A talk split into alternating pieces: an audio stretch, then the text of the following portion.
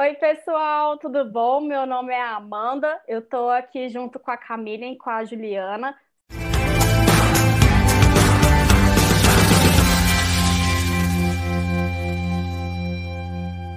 Às vezes você não consegue trocar no Brasil qualquer moeda.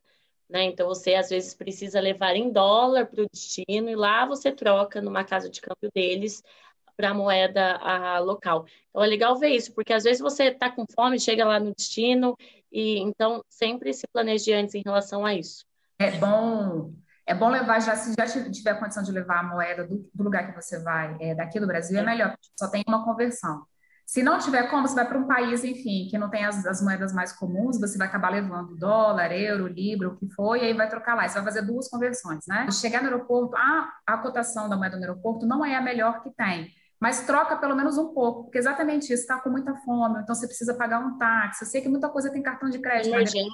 Você vai, não é, não, você não consegue pagar tudo com cartão de crédito. Né? Outra coisa, habilitar o cartão de crédito para compras internacionais. É, é importante. Isso é muito importante, que às vezes a, a administradora não sabe que você está viajando e ela bloqueia a sua compra e você fica num perrengue da nada, até conseguir ligar, então, troca um pouquinho no aeroporto de moeda local para você não ficar completamente no perrengue, é, desbloqueie o seu cartão e aí depois você troca o resto do dinheiro já perto do hotel que você tiver pergunta no hotel onde que é a melhor casa de câmbio, que tem uma cotação boa, que são confiáveis, que às vezes a melhor cotação também não é o melhor lugar para trocar, porque às vezes tem umas maracutá, eles acabam te engabelando é e, é. e, te dando dinheiro errado. E ver se a pessoa está contando ali direito, né? Que o pessoal e conta é você de novo depois. É, é, na frente também ali, não sai para contar em, é, no hotel para depois falar, olha, comprei errado, porque não, ninguém vai aceitar você sair do estabelecimento para falar, olha, comprei errado e tal, enfim.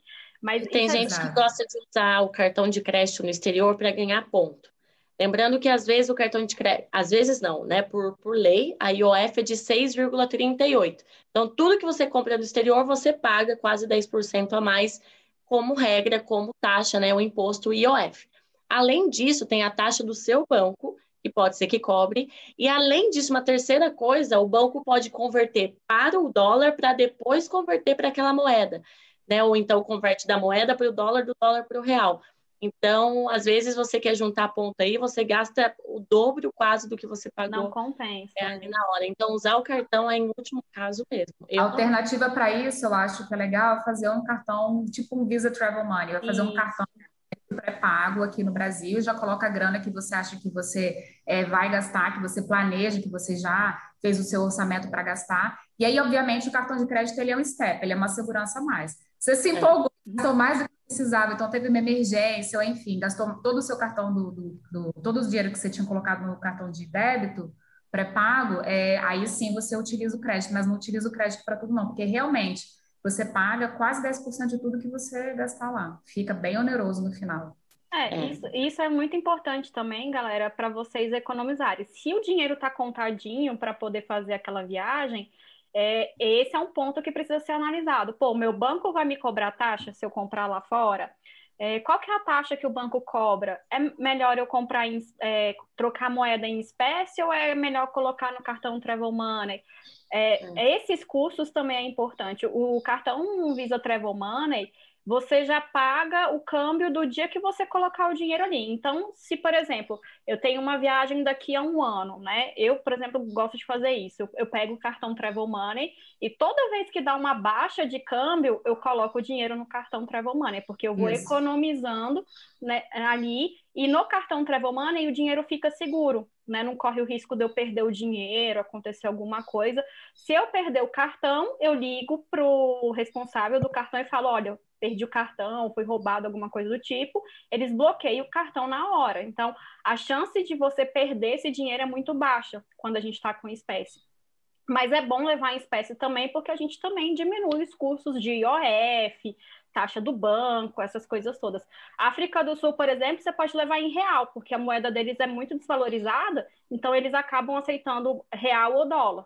Então dá para fazer isso. É muito importante sempre pesquisar antes de qualquer. O lance de levar dinheiro é ter segurança também, porque assim, normalmente os hotéis têm cofre, então guardar o dinheiro no cofre, saber onde que você deixa, não deixar dinheiro disponível é, na sua acomodação quando você for sair. Então tem, tem essas outras coisas assim também que o dinheiro traz uma preocupação a mais, né? Então eu acho que um equilíbrio entre todos eles, um pouco de dinheiro, um pouco de travel money, um pouco de, de e o cartão de crédito também ajuda. Ah, agora isso é muito pessoal, né, gente? Assim, Sim. Assim, cada um sente mais tranquilidade e mais segurança com com, com, uma forma específica. É, né? Eu autorizava o banco para compra internacional, mas ele, o cartão ele ficava para emergência. Tipo, gastei tudo no meu cartão Travel Money, gastei o, a parte né, de espécie, aí eu uso o cartão de crédito, que aí compensava. Isso. Mas fora isso, não. Exato.